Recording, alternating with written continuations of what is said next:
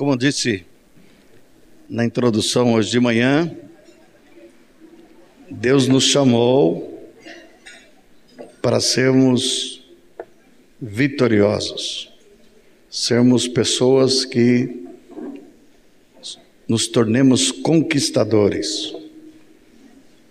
Que eu receba nesta vida tudo o que o Senhor se propôs realizar em nós e através de nós. Se tem alguém que pode frustrar o propósito de Deus, somos nós mesmos. Deus não nos chamou para morrermos no deserto. A bendita esperança, o bendito chamamento é para desfrutarmos o fruto da terra que mana leite e mel. É interessante como Deus age. É interessante e complicado muitas vezes. Por isso que é importante meditarmos na Sua palavra para conhecermos o Senhor. Ele disse: Os meus caminhos não são os vossos caminhos. Ele revelou isso ao profeta Isaías. Assim como dista o céu da terra, assim são os meus caminhos.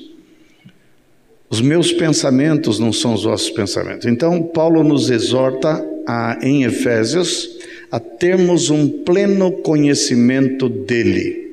Precisamos conhecer mais a Deus. Precisamos conhecer mais, Colossenses 1,9 diz, um pleno conhecimento da Sua vontade. Não basta conhecer Deus, é importante conhecer Sua vontade. Precisamos ter um pleno conhecimento de nós mesmos. Deus nos conhece, mas eu não me conheço. Você não se conhece. Por isso que muitas vezes nossos relacionamentos se tornam complicados. Nós pensamos conhecer uma pessoa e descobrimos que ele está usando máscara. Jesus não se surpreendia com os homens, porque diz que sabia o que passava no coração deles. Jesus não se decepcionou com Pedro, estava conversando com duas irmãs há pouco. Por que, que ele não se decepcionou com Pedro? Quando Pedro traiu e o negou, tão vergonhosamente o Pedro não se conhecia. Quando Jesus, citando uma profecia de Zacarias, diz: Chegou a hora que o pastor será ferido e todas as ovelhas ficarão dispersas. Estava profetizado que os discípulos dele iam abandoná-lo, iam ficar com medo. E Pedro diz: Eles, os outros, aí olha a soberba. Os outros podem te abandonar. Esses aí, esses aí são covardes, mas eu não. Eu sou, eu não usou essa expressão, mas se viver, se fosse um bom gaúcho, ele dizia: Eu sou muito macho. Eles são calça frouxa, eles vão te abandonar, mas eu não. Eu sou muito macho, eu estou disposto a ir à prisão e à morte, mas eu jamais te abandonarei. E Jesus conheceu Pedro. Deus nos conhece. E Jesus falou: Pedro, não fala isso, eu te conheço. Tu não é tão durão assim, não. Você vai ser provado, não precisa muito tempo, hoje à noite. Você vai ser questionada por uma empregada doméstica. Vai falar: Te conheço. Você fala como ele, você é um deles. E você vai começar a praguejar e dizer: Não, não conheço esse homem. Você vai me negar, Pedro, três vezes essa noite. Pedro não podia aceitar isso. Não, não. Tu estás Olha só a audácia dele. Tu estás enganado a meu respeito. Falar para Jesus que está enganado. Falar para Deus que está enganado. Quando Deus diz para você, eu sei quem você é. Fala, amém, tu sabes mesmo, Senhor. Não digo o contrário. E por causa dessa nossa autoimagem distorcida a respeito de nós mesmos, achamos que somos pessoas de valor, aos nossos próprios olhos, movido pela nossa falsa avaliação, é que Deus tem que nos levar ao deserto. Eu já experimentei desertos terríveis na minha vida. Não tenho tempo, não vai ser possível aqui, mas vocês já experimentaram, talvez nenhum de vocês foi preso. Eu fui preso numa das prisões piores desse país, é tão terrível que acabaram com ela. Carandiru. Não fui sentenciado, não. Fui preso pelo meu desatino. Conheci o Senhor, conheci o seu caminho e comecei a me desviar dele. Fui parar, fui estava dormindo num prédio porque fui encontrar com um amigo para pedir dinheiro emprestado para pegar, pagar as passagens de São Paulo para Santo André de Morar meu pai. E infelizmente naquele dia, naquela noite, esse amigo não foi na escola. Aí eu falei, bom, vou dormir por aqui mesmo. Subi até a casa das máquinas, estava dormindo lá, não estava fazendo nada. Me prenderam como um suposto ladrão de que ia roubar naquela noite aquele prédio, prédio de escritório. Fui preso, passei 17 dias preso. Fui torturado, que eles chamam de, na gíria lá dos policiais, cambal, pau de arara, choques elétricos. Dentro da prisão, enfrentando perigosos assaltantes. Felizmente eu lutava boxe, foi o que me ajudou. Até furar os meus olhos eles tentaram. Dois me seguraram, vieram com agulha grande e, o outro, um, e todo mundo gritou: fura, fura. Coisa de doido, vocês nem imaginam. E lá eu perguntei: por que eu estou aqui? Adivinha que Deus respondeu? Você está aí porque você escolheu esse caminho. Eu não fui eu que te botei aí. Você está aí por sua escolha. Lembra qual palavra que eu te dei? Entrega teu caminho ao Senhor, confia nele e o mais ele fará. Você não entregou, você não confiou em mim e você escolheu esse caminho. E esse caminho só leva para tragédia já abandonei o ministério. Depois que saí daqui do Rio de Janeiro, fui para o Rio de Janeiro, já passei tamanha tribulação que eu falei: não quero mais ser pastor, não quero ser ministro, não quero ser mais nada. Abandonei tudo. Fui para São Paulo, deserto terrível. De 96 até 2001, cinco anos no deserto. Eu imagino que cinco anos, o que, que era 40 anos? Terrível. Por quê? Para saber o que está no seu coração. Se tu me amas ou não me amas. Nós dizemos, eu te amo, Senhor. Falar da boca para fora é fácil. Eu te amo, eu quero te servir. E ele fala assim: Tu não me amas. Os seus interesses estão maior do que meus interesses. Então, deixa você aí de molho. Mas é o que a boa palavra para vocês nessa manhã é que Deus não nos chamou para o deserto, para ficar lá e morrer lá. Ele só quer que você caia em si, se descubra e mude de atitude. Mude o curso da sua vida junto com Ele. Escolha Ele. Então lembre disso.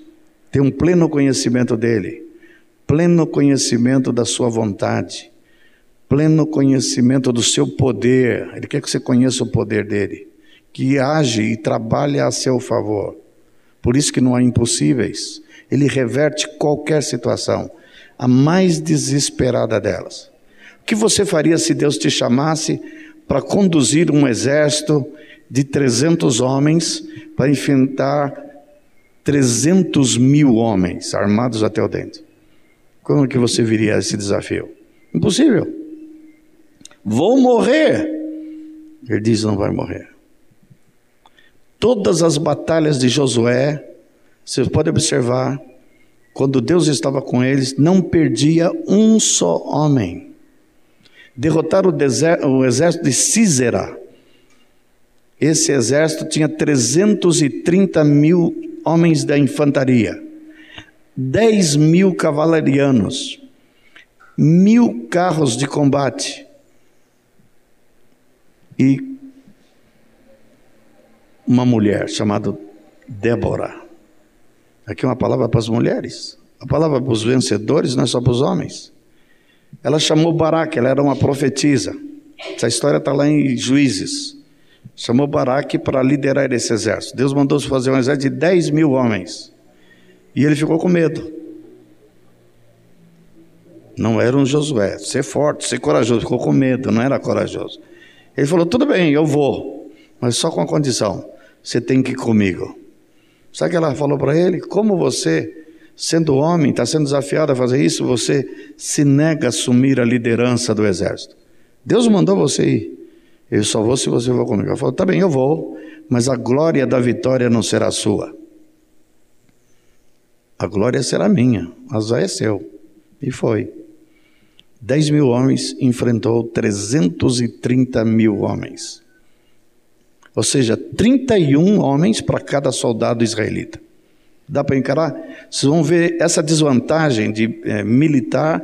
Você não vai ver Napoleão lutando com tanta desvantagem. Você não vai ver Alexandre o Grande. Não vai ver os reis persas. Nunca. Enfrentou exército duas vezes maior, três vezes mais. 30 vezes impossível. E tudo não tinha armas bélicas que nós temos hoje que dá para vencer um exército com, com bombas, né? É tudo na base da espada mesmo, da lança, corpo a corpo, flecha, lança, machadinha. Vocês já viram o coração valente? É daquele jeito. Coisa de doido. Imagina você. Nessa vez o exército quis fugir. A Débora, quer dizer abelha em hebraico. Falou, não, vocês não vão fugir. Os machões lá estão tá tudo dando o pé. A valente lá era justamente a Débora. E fez o exército enfrentar esse exército tão numeroso e não sobreviveu um. Nem Císera, o general deles, foi morto por uma mulher. Pregou um prego na cabeça dele. O general, o grande general, foi morto por uma mulher. Mulher corajosa. Foi lá, pegou um prego, ele estava dormindo na cabeça dele. Fincou ele no chão. Amados, Deus quer fazer coisas tremendas. Agora, como é que ele começa? O ponto de partida de Deus é uma promessa. Ponto de partida de Deus é uma aliança. O que é uma promessa? É algo que ainda não aconteceu, está por acontecer. Mas você tem que começar acreditando na promessa. Nós falamos muito de Abraão, pai da fé. Mas Abraão, atente para isso, quando fala que ele creu, não é que ele creu em Deus. Crer em Deus, amados, é fácil. Os ímpios creem em Deus. Você pensa que ele não crê? O diabo crê em Deus. Mas a proposta de Deus vai além de crer que Deus existe. Diz que tenho que crer que Ele existe e que se torna galardoador. O que é o galardoador? Que dá recompensa aos que o buscam e o temem. Então é um galardão que Deus quer dar-nos. Só que eu tenho que crer nele. Se eu não crer, não tem galardão. E normalmente o que ele vai dar é, um, é sempre um desafio. É contra as possibilidades. Quer um exemplo? A promessa que ele fez de dar um filho para Abraão. Ele nunca promete coisas fáceis. Prometeu dar um filho para Abraão. A mulher dele era estéril. Hoje, recursos que nós alcançamos na medicina, mulher é estéril, fazemos uma fecundação in vitro, depois implantamos no outro e ela gera o filho. Para piorar a situação, Deus tarda em cumprir a promessa. Por que, que ele tarda? Deliberadamente. Por isso que os caminhos dele não são nossos caminhos. O certo é, faz logo, antes que o Abraão desista. Faça logo, antes que Abraão esmoreça na sua fé. E a mulher até deu um mau conselho para ele: Abraão, ó, pelo jeito desse mato aqui não sai cachorro. Então pega Agar, tem um filho com ela. E Abraão seguiu o conselho da mulher e não o conselho de Deus. É perigoso quando o homem segue a mulher contrariando o que Deus determinou. Não é que as mulheres dão mau conselho, mas cuidado. Tem muito homem aí seguindo as mulheres. Cuidado se Deus mandou você fazer algo e ela dá uma outra palavra contrária, cuidado. Mas olha o que, é que aconteceu. Deus falou assim: não é com Agar, é com Sara. Aí ele diz: mas ela está estéreo. Calma, Abraão. Espere. Espere em mim. Confia no Senhor, espera. Por que esse tempo de espera? Sabe por quê? Provando-nos, nossa perseverança. Tem fé de alguns que dura cinco minutos, um mês. Vê a situação difícil, você foi. A fé sempre pressupõe perseverança, continuidade, para sempre. Abraão esperou para nascer Isaac, Ismael já tinha 13 anos. Quando Deus falou: Não, é de Sara que você vai ter um filho. E passou tanto tempo que Abraão, 100 anos de idade, ficou impotente. Lembram-se que nesse tempo não, não tinha Viagra, nada. Não tinha nem descoberto a catuaba ainda. Abraão falou: Bom, era só Sara. Já estava difícil crer que eu ia ter um filho dela. Me precipitei com H. Mas agora, não tem jeito. Até eu sou impotente. Por isso que Hebreus registra que Abraão creu, olha a palavra, contra a esperança. Contra a esperança. Por que Deus fez isso? Para mostrar seu poder. Por isso que Jesus disse: se Deus quiser, Ele suscita filhos a Abraão de pedra. Ele faz sair água da rocha, como faz sair filho, de onde Ele quiser. Esse é o Deus que servimos. Deus Todo-Poderoso. Ele não é todo-poderoso só no nome, ele é todo-poderoso quando decide agir. Creu contra a esperança, vendo o seu corpo amortecido. Não tem mais jeito. E ele creu. Mas por que Abraão creu? Agora que eu vou entrar na promessa, na, não só na promessa, ele só tinha uma promessa, mas Deus não parou na promessa. Deus fez uma aliança. Conhecemos muito pouco de aliança, amados. Se conhecêssemos melhor as alianças, nós não vacilaríamos, não titubearíamos como não titubeou, não vacilou Abraão. Tem pastores pregando aí que Israel já era. Agora nós somos a igreja, o novo Israel de Deus. Errado. Não conhece o Deus de Abraão. Ele prometeu para Abraão, prometeu para Davi e disse: Jurei pelo meu próprio nome. Se as leis do céu mudar, se o sol parar de brilhar, então eu serei falso a Davi. Ele fez uma promessa a Davi que o filho dele ia reinar sobre toda a terra e seu reino não teria fim. Ele não fez uma promessa, ele fez uma aliança. Para vocês entenderem o que é aliança, vou explicar a aliança que ele fez com Abraão. Quando Abraão, nesses 100 anos já impotente, mulher estéril, falou assim: Como vou saber que tu vais me dar um filho? Eu sei que tu prometeu, mas como vou saber? Como vai ser esse negócio? Parece muito humano, né? Mas nós somos humanos, Abraão era igual a nós. Como vou saber? Deus nunca deixa sem resposta quando você questiona Ele a respeito de algo que Ele prometeu. Cobra em cima dele o que Ele prometeu. E Abraão cobrou. Cobrou o quê? Tu prometeu um filho. Já que não é o Ismael, não é H, é o Isaac, mas e de Sara e de mim, mas como que vai ser esse negócio? Abraão, fala o seguinte: pega os animais, pega um novilho, parte ele ao meio. Abraão, naqueles dias, já sabia como se fazer uma aliança entre um homem e outro homem.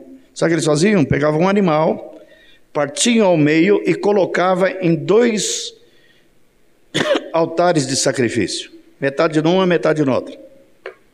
E os dois que estavam fazendo aliança tinham que passar pelo meio dos animais partidos de mão dadas. E de, declaravam conjuntamente: que o Senhor, o Deus dos céus, me parta ao meio, como está partido esses animais, se eu quebrar a aliança que eu fiz com você. E atravessava aquele animal. Estava feita a aliança.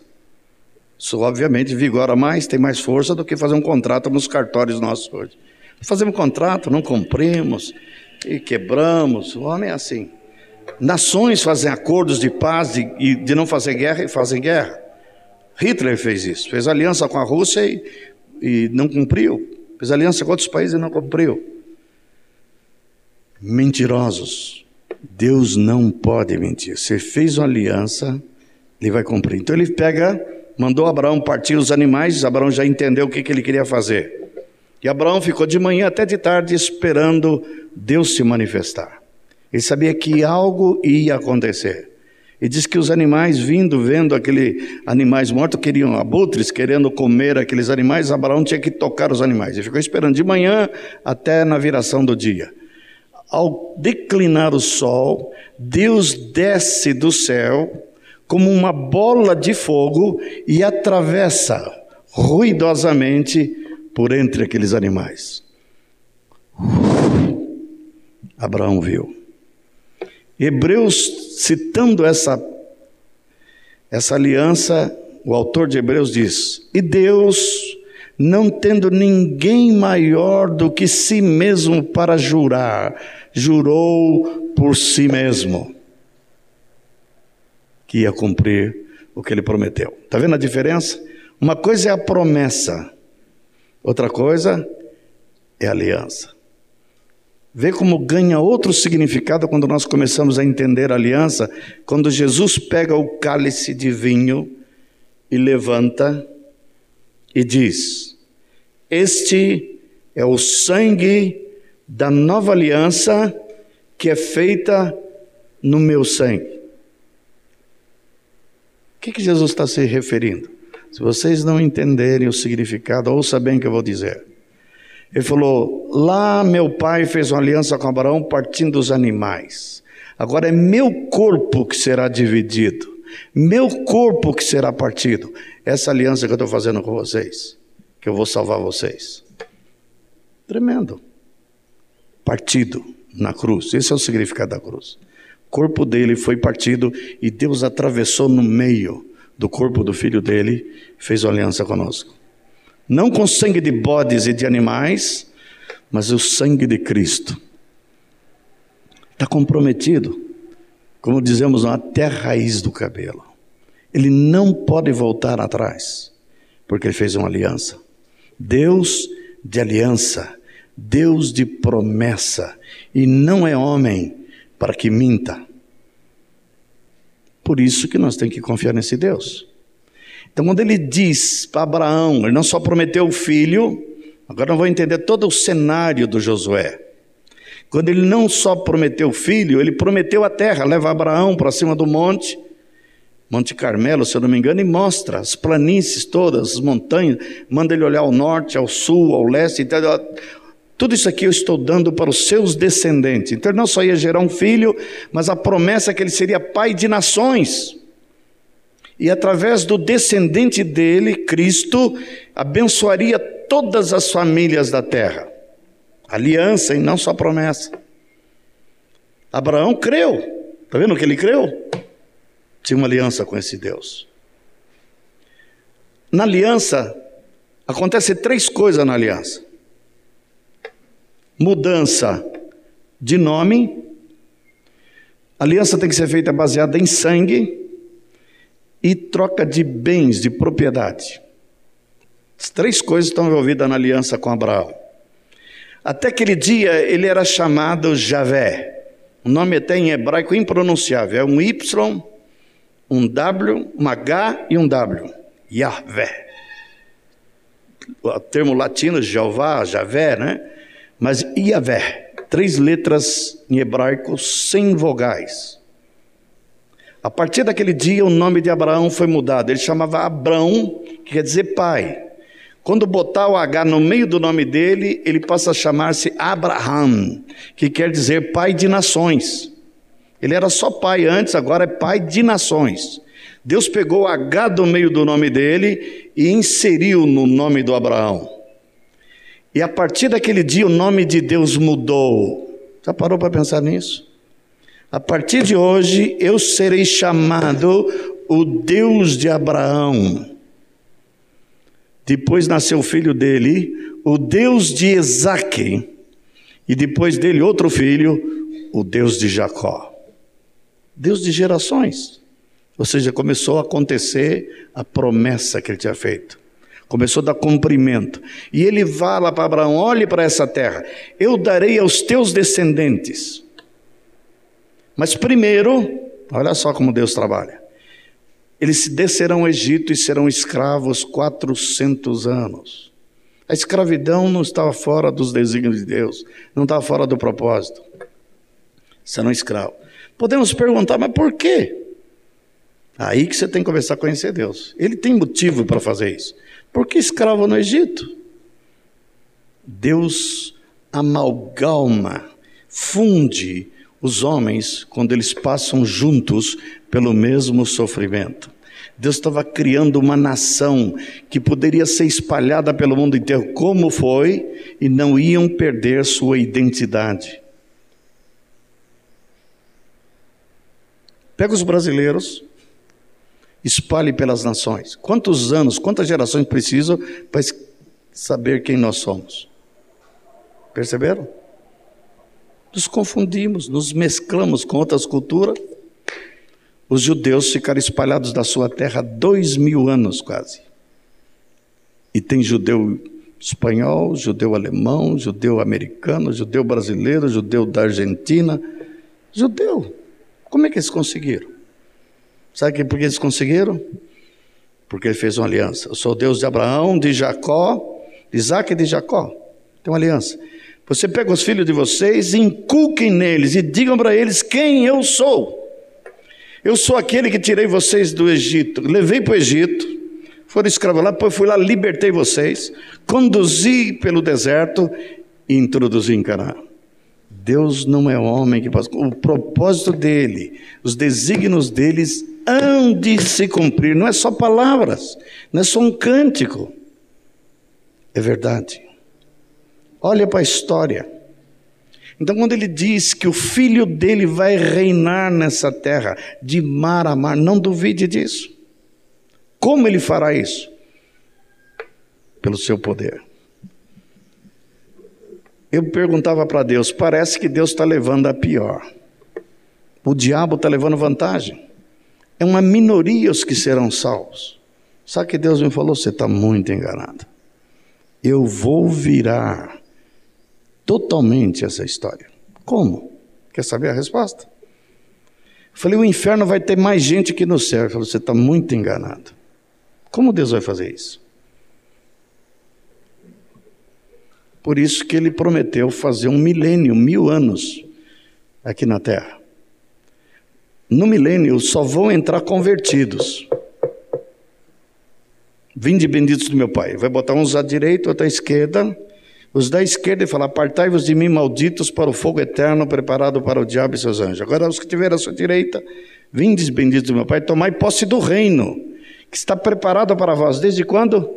desde antes da fundação do mundo. Ele tem um plano eterno, um propósito eterno, e ele vai cumprir o que ele prometeu. Tudo planejado, nos mínimos detalhes. Podemos retardar as coisas, podemos. Era para aquela primeira geração que saiu do Egito entrar. No entanto, atrasou um pouco 40 anos. Mas dizer que vai entrar, vai entrar. Entra outra, entra os filhos. Se você fracassar, seus filhos talvez ocupem seu lugar.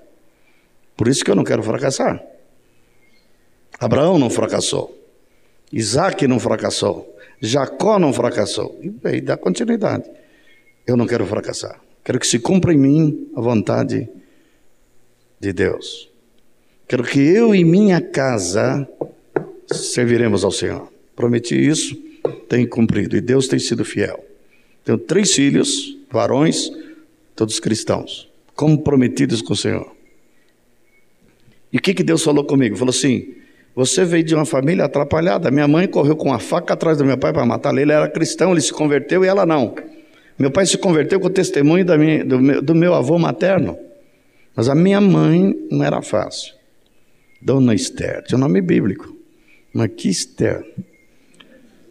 Meu pai se separou dela meia dúzia de vezes. E a maioria delas ela quis expulsar o meu pai. Uma delas é com a faca. Ela disse que ia matar ele e se ele não corre, ela matava. Estava determinada a matá-lo. Quando ele foi embora, levou o nosso pequeno, fomos morar na casa de tia, depois moramos em orfanato, comemos o pão que o diabo amassou. Mas meu pai era temente ao Senhor, orava diariamente por seus filhos e orou a oração dele, pena que ele orou assim: Senhor, pelo menos dois filhos, dois dos meus filhos, eu quero que eles sejam pastores. 20 anos ele orou. Se tem uma coisa que eu nunca quis ser na minha vida, era pastor. Eu não você pastor, coisa não, você médico, você quer uma profissão para ganhar muito dinheiro. Queria ser rico. Pastor é pobre.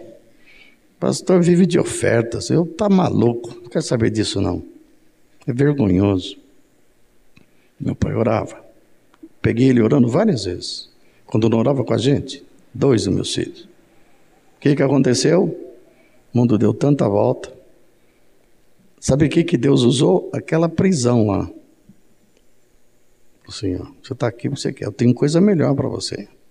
Mas você tem que me ouvir. Entregar o seu caminho na minha mão. E eu vou te conduzir. Eu vou fazer o que me proponho fazer. Então Deus chama. Não resista ao chamado de Deus. Deus quer te colocar no caminho dele. Chama, venha.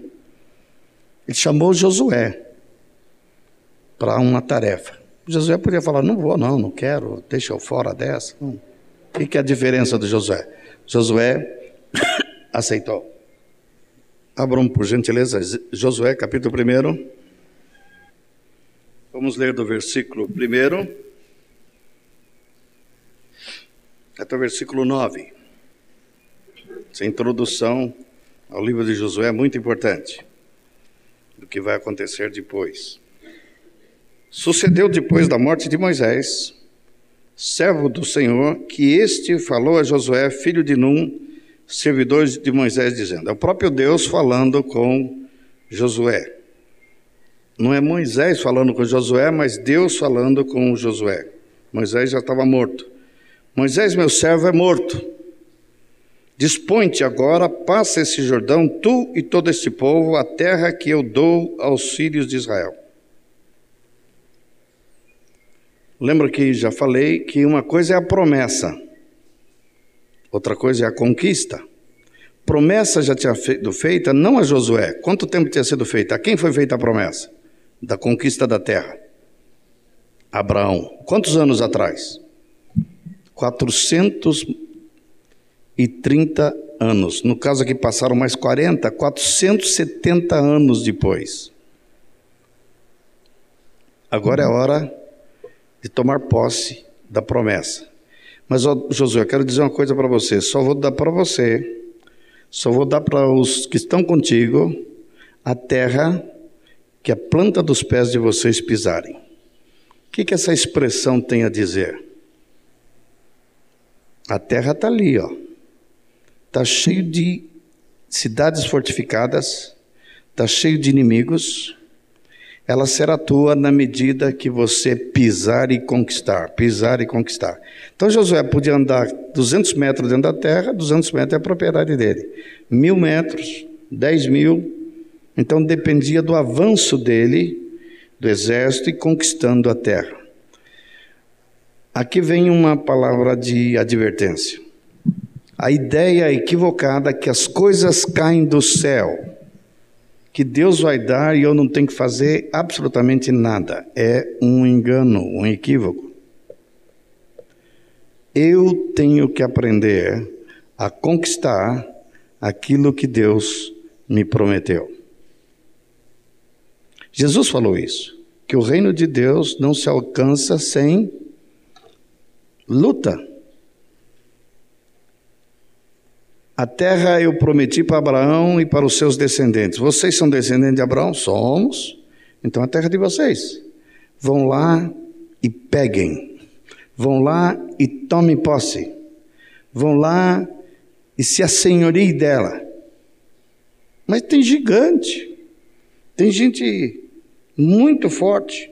Por isso a primeira palavra que Deus dá para Josué qual é?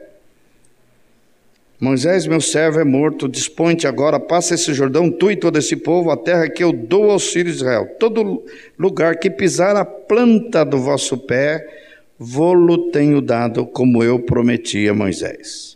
Desde o deserto e o Líbano até o grande rio, o rio Efrates, toda a terra dos heteus, até o mar grande para o poente do sol, será o vosso limite.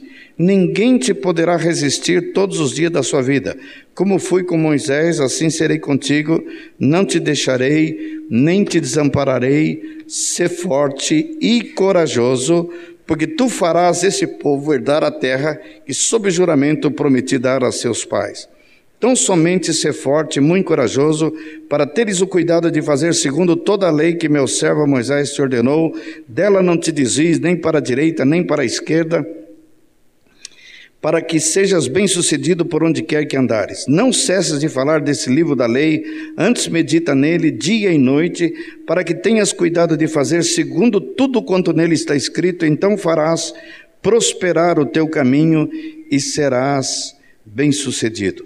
Não te mandei eu ser forte e corajoso, não temas nem te espante, porque o Senhor teu Deus é contigo por onde quer que andares um, dois, três, quatro, cinco vezes em Josué, tem outros textos semelhantes em Deuteronômio, Deus manda Josué ser forte. Quando eu li esse texto pela primeira vez, nessa semana passada, meditando, eu falei: como ser forte? Será que Deus está falando para ele ser forte fisicamente, entrar numa academia de musculação, né? E treinar lá, fazer levantamento de peso? Seguramente não. Mas o que é esse ser forte? Para entender isso, você tem que ler ou lembrar de Jeremias. Jeremias faz uma comparação entre dois tipos de homens. Falou: Maldito é o homem que faz da sua carne seu braço forte, confiança na sua carne e achar que é forte. Aí ele faz uma comparação, uma metáfora. É semelhante a um homem, a um arbusto solitário no deserto.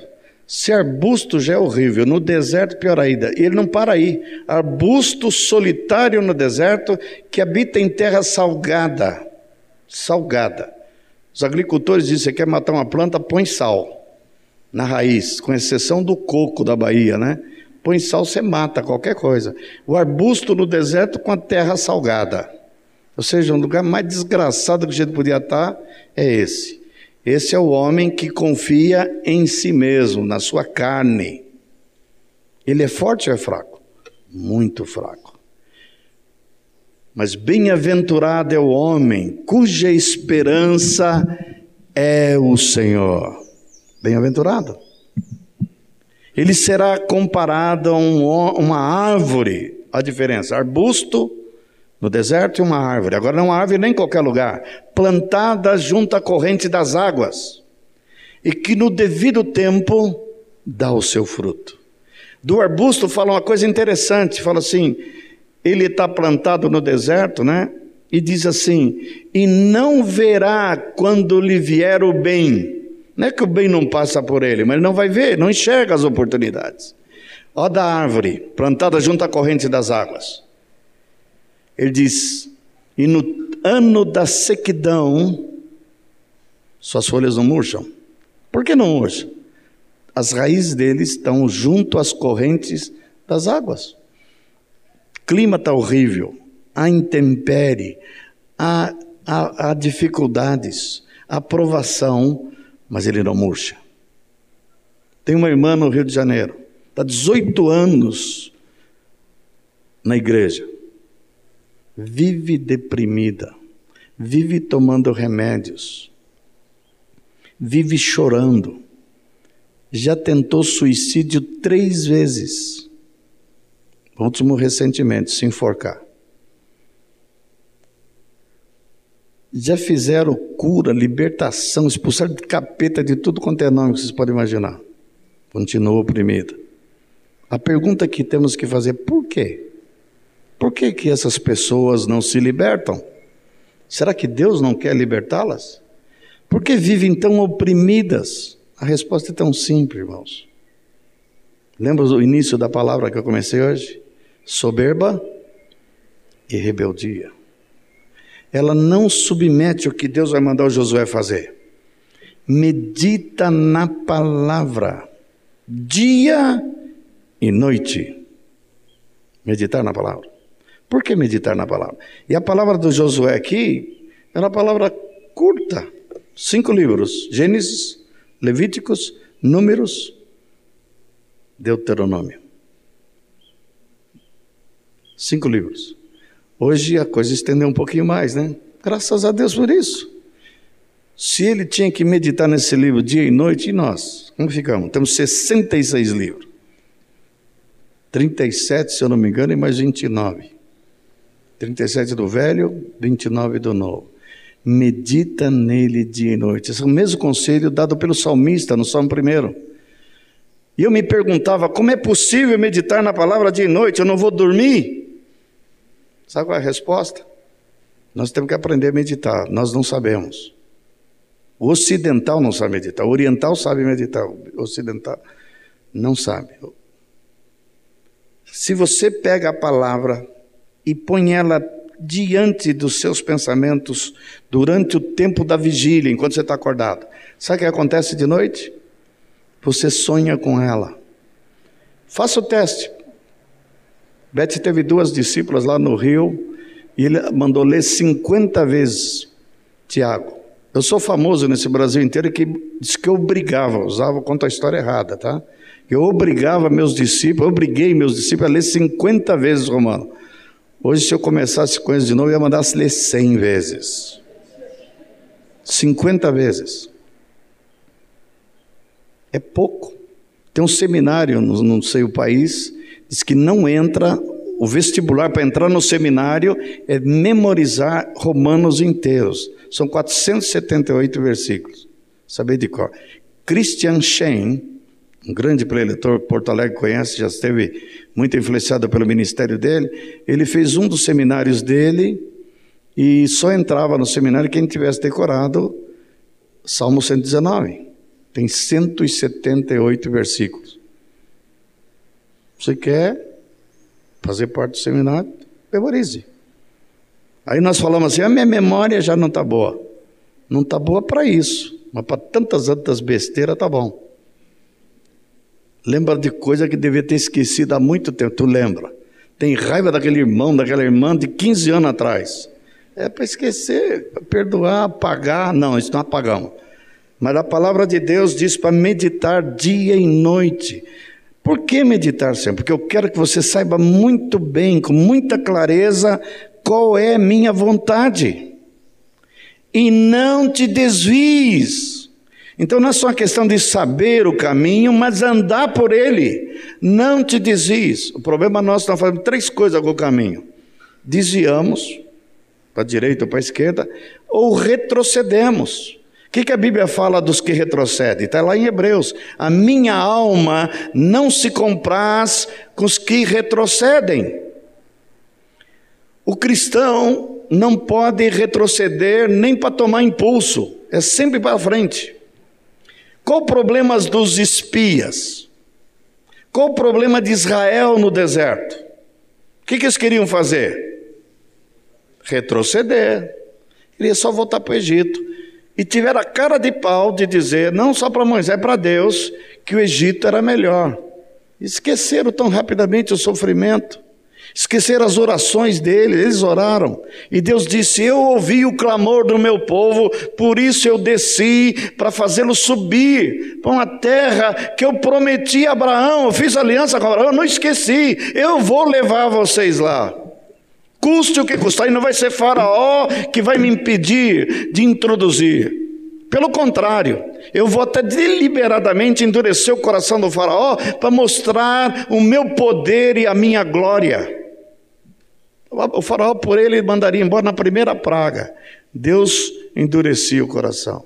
E vinha a segunda praga, a terceira, a quarta, a quinta, até culminar com a décima, que até que matou o próprio filho do Faraó, o primogênito dele. Todos os primogênitos de Israel, de, do Egito morreram, menos de Israel. As pragas vinham lá no, no povo do Egito e na terra de Gozém, onde estavam os israelitas, nenhuma mosca, nenhuma rã, nenhuma praga atingiu eles. Deus revelou o seu poder, a sua majestade e a sua força. Não é o mar vermelho que vai impedir que o meu povo passe. Veja a situação: montanhas à direita, montanha à esquerda, mar à frente e exército de Faraó doido para beber sangue daqueles infelizes. Estão fugindo, indo embora. E Deus usa Moisés, que cria no Senhor, conhecia a aliança dele.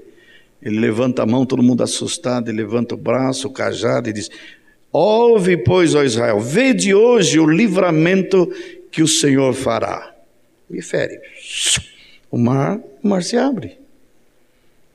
Como é que Moisés sabia que o mar ia abrir? Ele confiava no Deus.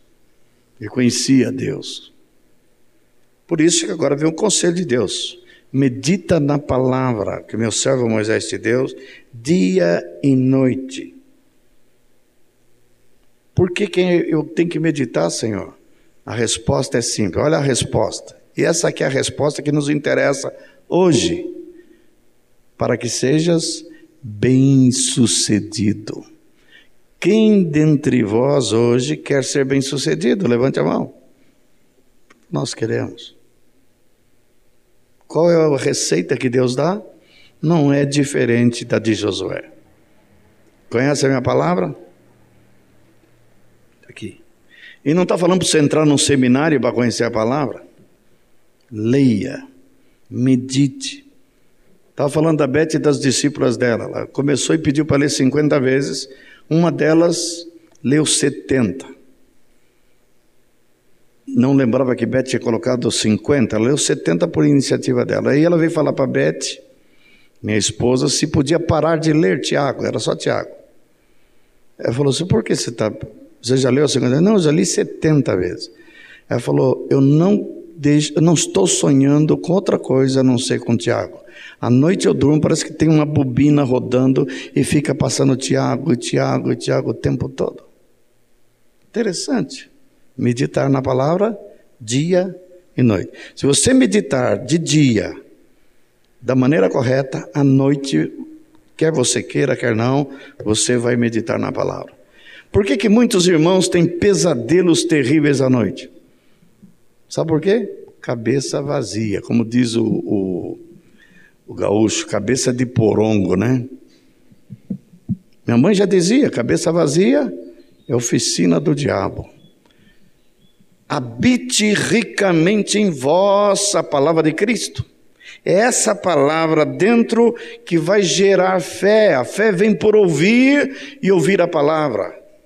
A fé vem por ler a palavra, a fé vem por meditar na palavra, porque a palavra vai revelar Deus, vai revelar os, as estratégias dele, os meios dele agir.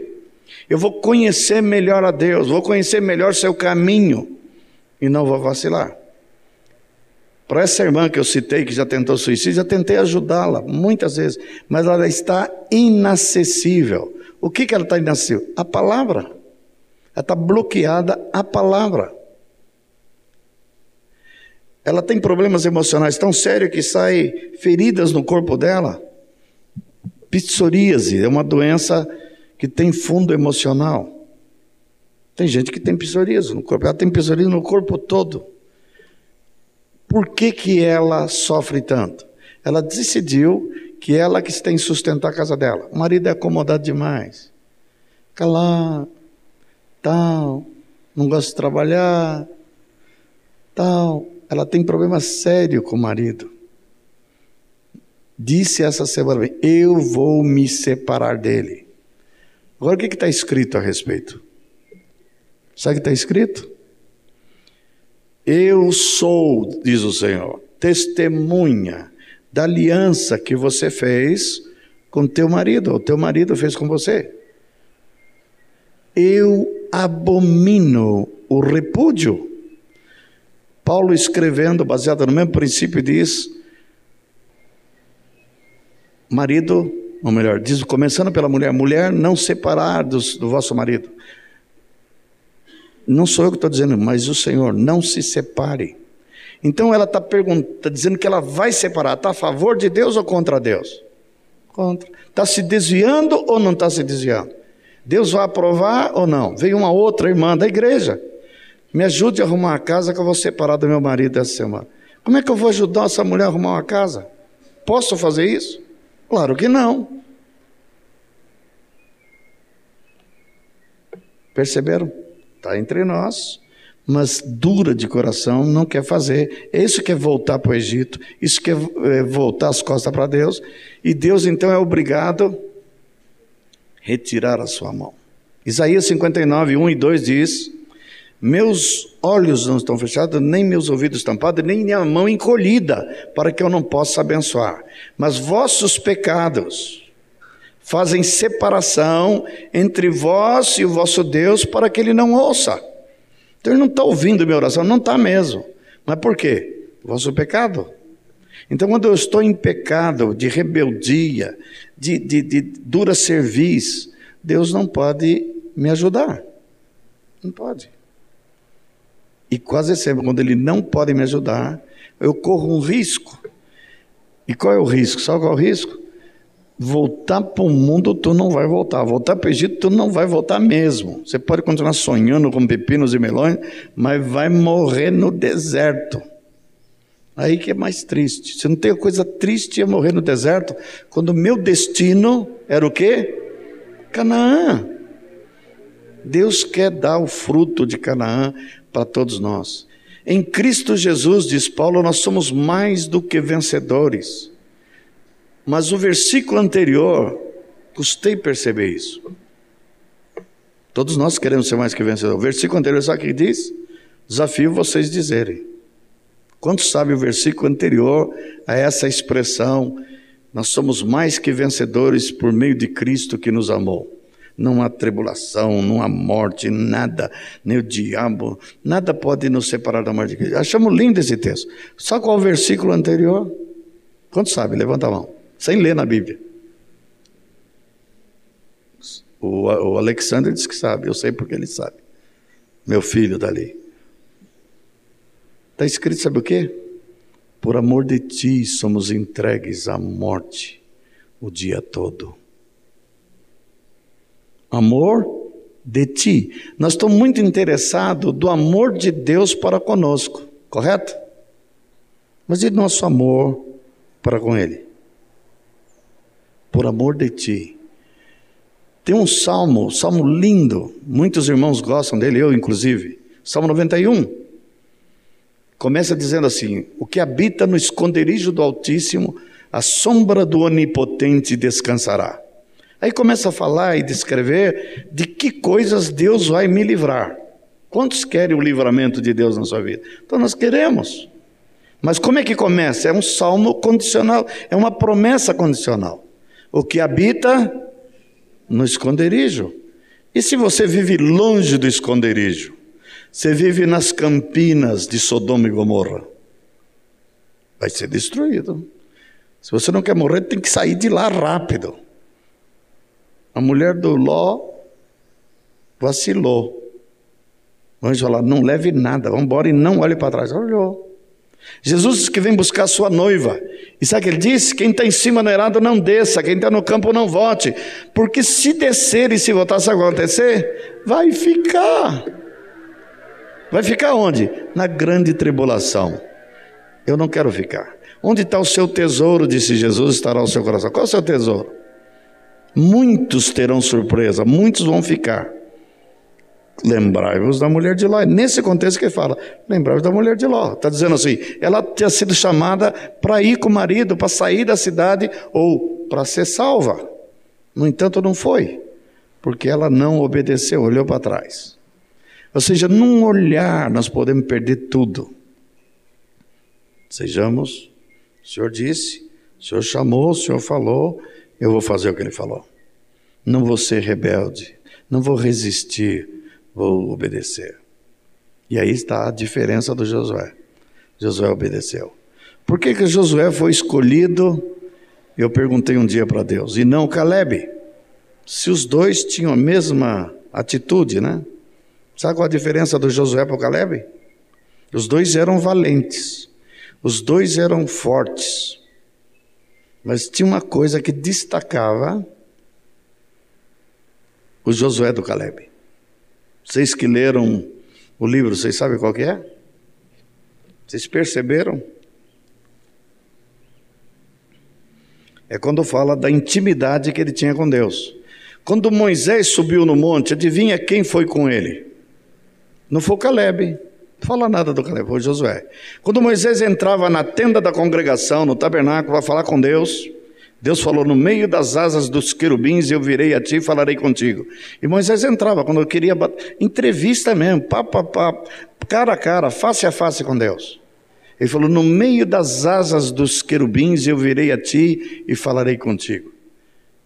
O sumo sacerdote Arão, que tipifica Jesus, só podia entrar no Santo do Santo uma vez por ano, ainda assim com sangue numa bacia, para derramar sobre o altar, do, do, do, em cima da arca havia uma bacia chamada de propiciatório, uma vez por ano. Se entrasse sem sangue, morria, e não podia entrar os 365 dias do ano, um dia só.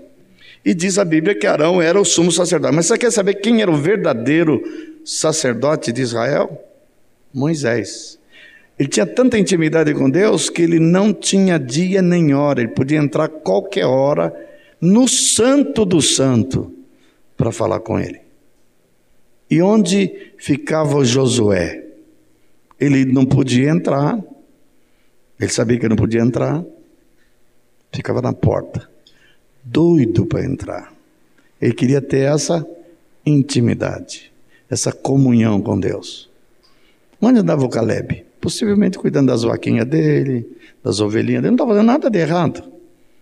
Honesto, trabalho, bom marido, bom pai. Mas isso não basta. É importante meu relacionamento com ele. E Josué tinha essa, esse desejo. Não é sem razão que Deus manda escolher o Josué e fala para ele ser forte que é esse ser forte? Já que não é uma força física, é ser forte em Deus. E essa força tem que se manifestar numa qualidade que normalmente podemos não ter. Coragem. Se tem uma coisa que, é, que está presente em nós, todos nós, chama-se medo. Sabe o que é um valente? Não é um homem sem medo. É um homem que aprendeu a dominar, a vencer o medo. Os discípulos estavam trancados depois da ressurreição de Jesus, após a morte de Jesus. Por que tal? Com medo. E o que, que Jesus fala quando se põe no meio deles? Não temas, tem de bom ânimo. Estavam com medo e desanimados. Você com medo e desanimado, sabe o que vai acontecer? Você não vai a lugar nenhum, muito menos conquistar Canaã, terra habitada por gigantes. Nós precisamos vencer nossos medos, nossas fobias. Vocês podem imaginar um crente, um cristão, um discípulo, com síndrome de pânico? Tem sentido isso? A pessoa Josué Deus fala para ele: é você que eu escolhi. Pra... Senhor, sinto muito, mas eu estou com síndrome de pânico. E aqui em Israel não tem nenhum psicanalista que possa fazer um tratamento. Não tem nenhuma droga para tomar. Você pensou, Josué, quando ele mostrasse os desafios dele, ele entrasse num planto convulsivo? Justo eu, vou morrer. Medo. Aquele que teme ao Senhor, que ama o Senhor, diz que o amor lança fora o medo. Lança fora.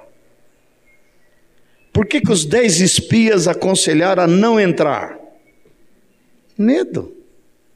Nós somos como gafanhoto aos seus olhos, aos nossos olhos ao dele.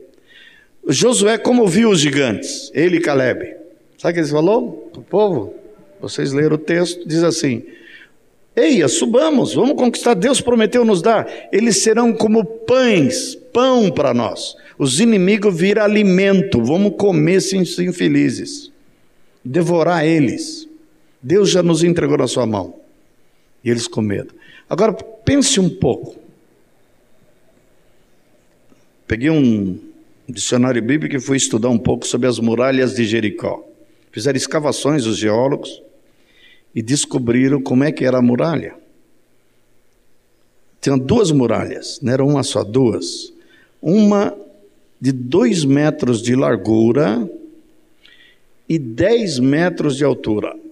Dois metros depois, uma segunda muralha, lado de dentro, quatro metros de largura por dez de altura. Era tão larga essas muralhas que as casas eram edificadas sobre essa muralha. A casa de Raabe, a prostituta, era sobre a muralha. Era essa muralha que eles tinham que atravessar. E por trás dessas muralhas, umas cabeças desse tamanho olhando lá para baixo. Os gigantes. Como eu disse há pouco para vocês, um desses gigantes, a cama deles tinha 4 metros e 80. Tinha que ser de ferro, de madeira, não aguentava. Quando ele fala gigante, a gente imagina um cara comprido e alto, como os jogadores de basquete. O gigante, quando a Bíblia fala gigante, ele era proporcional. Então imagina alguém da altura desse teto, a largura do ombro dele, a mão dele, enorme, o braço dele, gigante. Homens, os judeus seguramente tinham a nossa estatura. Lembra-se, eles não eram guerreiros. O que, que eles eram? Escravos. E tinha uma coisa que eles tinham aprendido a fazer ao longo de toda a vida, era amassar tijolo. Nunca tinham pego numa espada. Nunca pegaram numa funda. Nunca. Se tinha alguém despreparado para combater, eram eles. E quem é aqueles gigantes? Guerreiros famosos. Os filisteus eram famosos guerreiros de grande estatura e grandes guerreiros. Conhecia o aço, o ferro, os metais, lança, cavalos, tinha carros de, de ferro.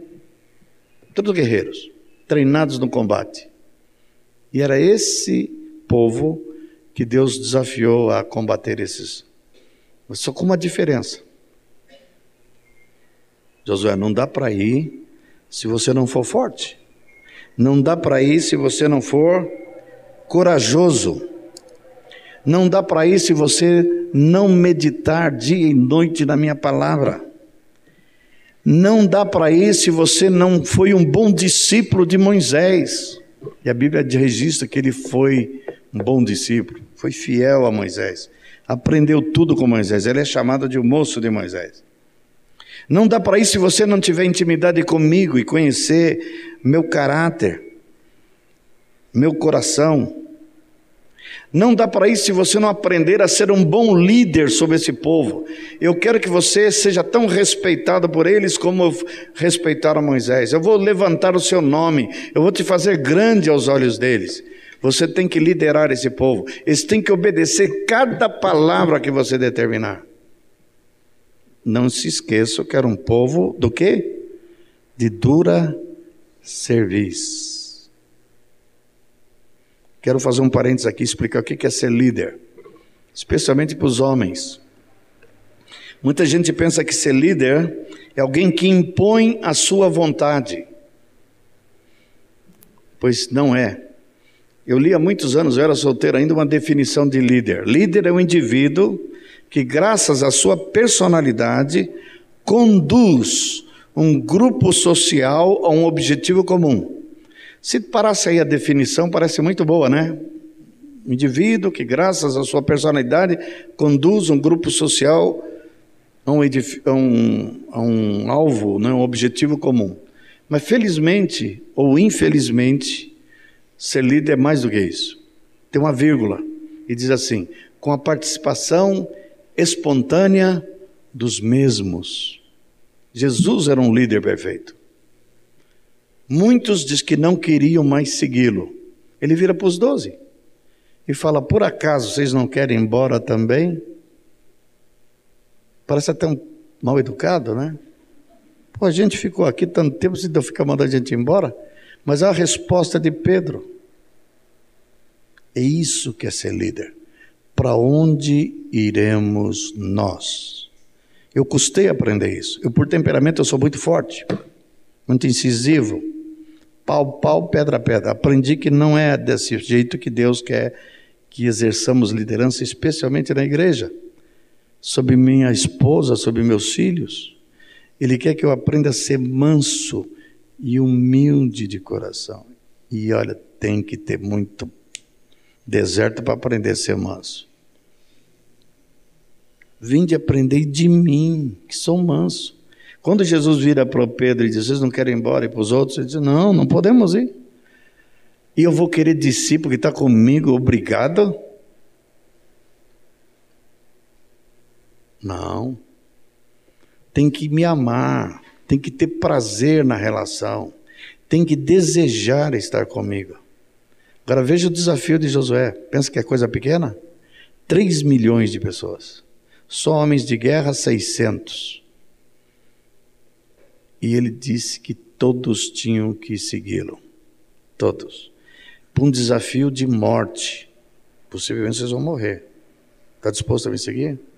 Eles disseram: Assim como obedecemos Moisés e fizemos tudo o que ele nos mandou, nós vamos obedecer a você. Ele não obrigou ninguém. Líder é aquele que conduz um grupo social, um objetivo comum, com a participação espontânea dos mesmos. Não por força nem por violência, mas pelo meu espírito, assim diz o Senhor. Como é que ele conquista a liderança sobre nós? Quer saber como? Está falando aqui do Todo-Poderoso, lavando os nossos pés. Tinha um irmão que fazia forte resistência ao meu ministério e à minha vida. Um dia eu estava num retiro, lá em Vitória, enquanto eu ouvia um irmão ministrando a palavra, o Espírito me falou: Moacir, tu tem que lavar os pés dos irmãos. Eu falo assim, não estou entendendo, né? Essas horas já não entende, né? Aí ele falou assim, e você tem que começar por fulano. Sabe o que eu disse para Deus na hora? Você não vai acreditar. Foi assim: aquele pé sujo. Claro que eu usei a palavra figuradamente, né?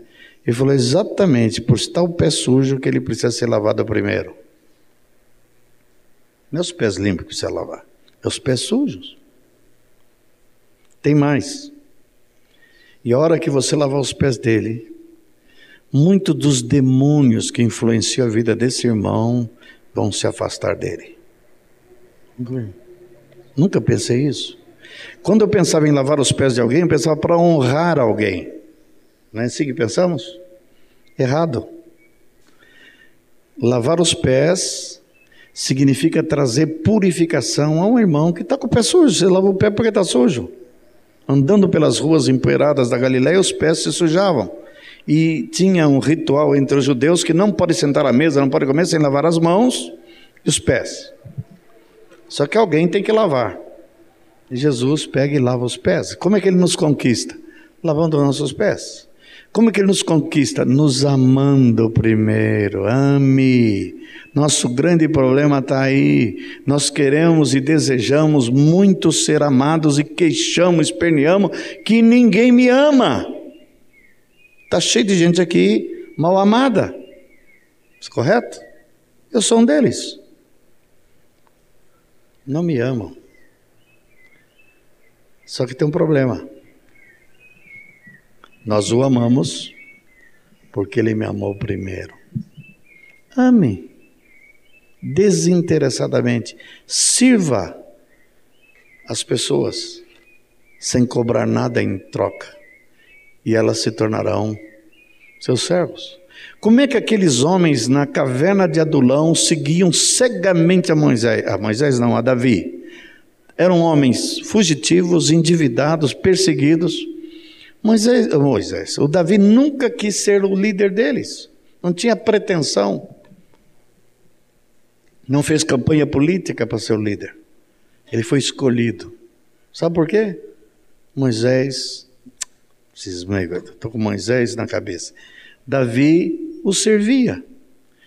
Quando Moisés chegou a ser rei de Israel, quem que ele colocou como seus primeiros ministros? Seus generais. Os teus companheiros de caverna. Caverna de Adulão. Os perseguidos. Num determinado momento, Davi, no meio do seu reinado, falou assim: hum, que vontade que eu tenho como seria tão bom eu poder beber água da cidade de Belém, onde eu nasci. Belém estava a quilômetros de distância. Para alcançar Belém, tinha que atravessar território inimigo. Três dos seus homens, desses homens, tão leais a Ele, tão ligados a Ele, arriscaram sua vida para buscar água em Belém. Foram lá, trouxeram água para Ele e ofereceu para Ele. Quando ele viu aquela água, ele disse: Eu não sou digno de tomar essa água. Vocês arriscaram a vida para me trazer água? Ele é digno. Pegou a água, parece um desperdício, né? E ofereceu a Deus. Não sou digno. Mas veja a lealdade desses homens. Como é que eles eram tão leais a Davi? Eu me queixava, não são leais a mim. Deus me disse: Você nunca conquistou lealdade. Como é que você quer que eles sejam leais? Você nunca lavou os pés dele, nunca serviu, nunca os amou verdadeiramente. Ame. Aí aprendi a lição. Jesus é o supremo governador do universo. Mas como ele conquistou esse título? De um jeito. Dando a sua vida, amando. Quem ama, conquista o direito de mandar. Se os homens aprendessem isso, seria diferente a igreja. Maridos, governai vossas mulheres. Mandamento é outro. Maridos, amai vossas esposas. Quando você tem uma esposa amada como Jesus amou a igreja, sua mulher se torna a mulher mais dócil, pode ser a mulher mais rebelde que existe, ela se torna extremamente dócil. Aprendi lendo o Velho Testamento. A roupa do sacerdote, Arão, sumo sacerdote que representa Cristo, Perdão que a horária já está avançada, né? mas vou terminar. Representa Cristo, tem. Deus mandou fazer seis pedras aqui, seis aqui e doze aqui. Um dia eu me perguntei para Deus, por que, que se as tribos são só doze e eles usam 24 pedras? Aí Deus me disse: veja onde elas estão colocadas. As doze pedras aqui estão colocadas, Deus fala assim: faça as doze pedras representando as doze tribos e coloque sobre o coração de Abraão, de Arão. Por que coração? Amor, coração. E as outras seis, pode estar seis aqui, seis aqui, sobre os ombros. Por que ombro? Está lá escrito em Isaías. O governo está sobre seus ombros. Sabe por que, que nós gostamos tanto de Jesus? Ele tem um peitoral enorme com as doze pedras, representando que ele ama a todos igualmente, está no coração dele. Não tem distinção. E ele tem seis pedras aqui, seis aqui, governo. Mas tira o peitoral do coração, o que, que sobra? Muitos dos homens equivocam-se aí.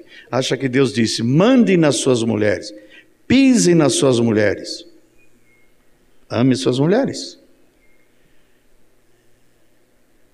Aqui em Porto Alegre, Deus me disse: não existe mulher rebelde. No ministério que eu tive entre de casais, Três irmãs me procuraram e falaram: Pastor, por favor, podemos fazer um pedido? Pode. Por favor, fala sobre o papel dos homens. Nós estamos cansados de falar só do papel das mulheres e dizer que a gente tem que submeter o marido, submeter. Não aguentamos mais. Não nos interprete como rebeldia isso. Eu falei: Não é que vocês têm razão. Pode deixar que nesse retiro eu só vou falar do papel dos homens. Assim que elas saíram, Deus me falou isso. Sabe o que Deus falou? O problema das mulheres não é que elas são mal governadas. Porque quando a gente acha que elas são mal governadas, você vai bater que os homens têm que aprender a governar as mulheres. Elas são mal amadas. Então ame e elas mudam a atitude. Quer que o discípulo rebelde mude? Ame seu discípulo, mesmo ele sendo rebelde. Ame, sirva-o, lava os pés dele e você verá a diferença. Deus conquistou-nos, não por causa do seu governo. Eu fui conquistado por Jesus não porque ele é o capo tituti capo, manda-chuva do universo. Não. Que eu sei que apesar de ser o rei e senhor, ele me ama. Eu tenho acesso a ele como Moisés tinha, entro no santo do santo a hora que eu quero. Há um novo e vivo caminho que foi aberto por causa da aliança do seu sangue. Ele foi partido na cruz por amor de mim. Deus prova o seu amor pelo fato de ter Cristo morrido, sendo nós ainda pecadores. Ele não morre por inocente, ele não morre por justo, ele morre por safado como eu. Ele morreu por gente indigno do que ele fez. Mas ele me ama. E como ele me ama, ele só quer uma coisa de mim. Ele não pede para eu, em primeiro lugar, obedecer. Você pensa que Jesus quer que você obedeça a Ele com coração frio, engano. O primeiro mandamento qual é? Amarás o Senhor teu Deus. Por que, que Deus é contra a idolatria? Porque você está desviando o amor dele para outras divindades falsas. Me ame, amarás. Me ame. E quando eu amo, Jesus diz: se me amas, guardarás os meus mandamentos. A recíproca é verdadeira. Se você não me ama, você não vai guardar os meus mandamentos. Mas se tu me amas, guardarás. Maridos, voltado para as mulheres, você me ama? Ela diz: Claro que eu te amo. Por que, que você me ama? Você me amou primeiro. Você vai guardar meus mandamentos? Claro que vou. Você me ama. Está vendo a coisa? Como é fácil? Nós pensamos que Deus chamou para o homem e diz: Olha, você para ser o cabeça da mulher. Ele não disse isso. Sabe para quem que ele disse que o homem é o cabeça? Por incrível que pareça, ele falou para a mulher: Mulher, teu marido é o teu cabeça. Os teus desejos serão para com ele e ele te governará. Foi para a mulher que ele falou. Para o homem ele diz: Ame tua mulher. Ame. Isso esvaziaria muito dos machismos, né? Querer dominar, ganhar os filhos. Como é que se ganha os filhos? Por amor. Muitos podem pensar que é só pela vara. Dê um monte de varada no teu filho, mas não ame ele, você vê. Vai criar um revoltado, um, um camarada que a primeira oportunidade que tiver, está frito. Tem um homem no Rio de Janeiro que tentou a pancada subjugar dois cães ferozes. Os dois cachorros Rottweiler. Um dia os dois cachorros disseram, hoje nós não vamos apanhar não. Hoje quem vai apanhar é você. Ele chegava bêbado e baixava o cacete nos cachorros. Aí adivinha, os dois cachorros mataram ele. O cachorro não é o melhor amigo do homem? Ele pode se tornar o melhor amigo do homem, como pode se tornar o pior inimigo do homem. O que faz a diferença? Amor. Eu tenho um pastor alemão em casa. Eu amo ele não é porque ele é pastor, não. Nem porque é alemão. Eu amo. Ele me obedece. Pegamos um cachorrinho pequeno agora para fazer companhia para ele. Falaram assim: não leve macho. Ele não vai aceitar. Ele tem quatro anos de idade. Não, eu vou levar o macho. Quero ver se ele não vai aceitar. Ele vai aceitar. E aceitou. Por que, que ele aceitou? Porque eu quis. Eu digo para ele: não. No primeiro momento ele queria jantar o pequenininho. Ele era tão bonitinho. Não, ele chegava perto, olhava para mim e parava. Foi indo, foi indo, indo. Hoje o cachorrinho, eu tenho que falar não para o cachorrinho. O cachorrinho pega e morde o, o pastor alemão, corre atrás dele e faz gato sapato, come no mesmo prato dele. Eu dou osso para o grande, ele vai lá e toma o osso dele um doce. Pastor alemão, como é que faz isso? Ele sabe que ele é amado. Até quando eu começo a fazer carinho demais no pequenininho, adivinha? Ele não gosta. Ele vai, e eu? Até o bicho, um animal irracional, precisa ser amado. Quem faz o seu cachorro é o amor. Amém? Nós podemos aprender muito com Jesus. E Jesus está querendo nos ensinar algo. Sermos conquistadores, nós temos que mudar muito nossas atitudes, nosso comportamento, e nós vamos alcançar a vitória. Em nome de Jesus. Amém? Vamos nos colocar em pé. Vou orar por vocês. Me perdoe ter avançado um pouco mais, mas vamos almoçar um pouquinho mais tarde, mas vocês vão ter a tarde livre. Amém? Vamos orar.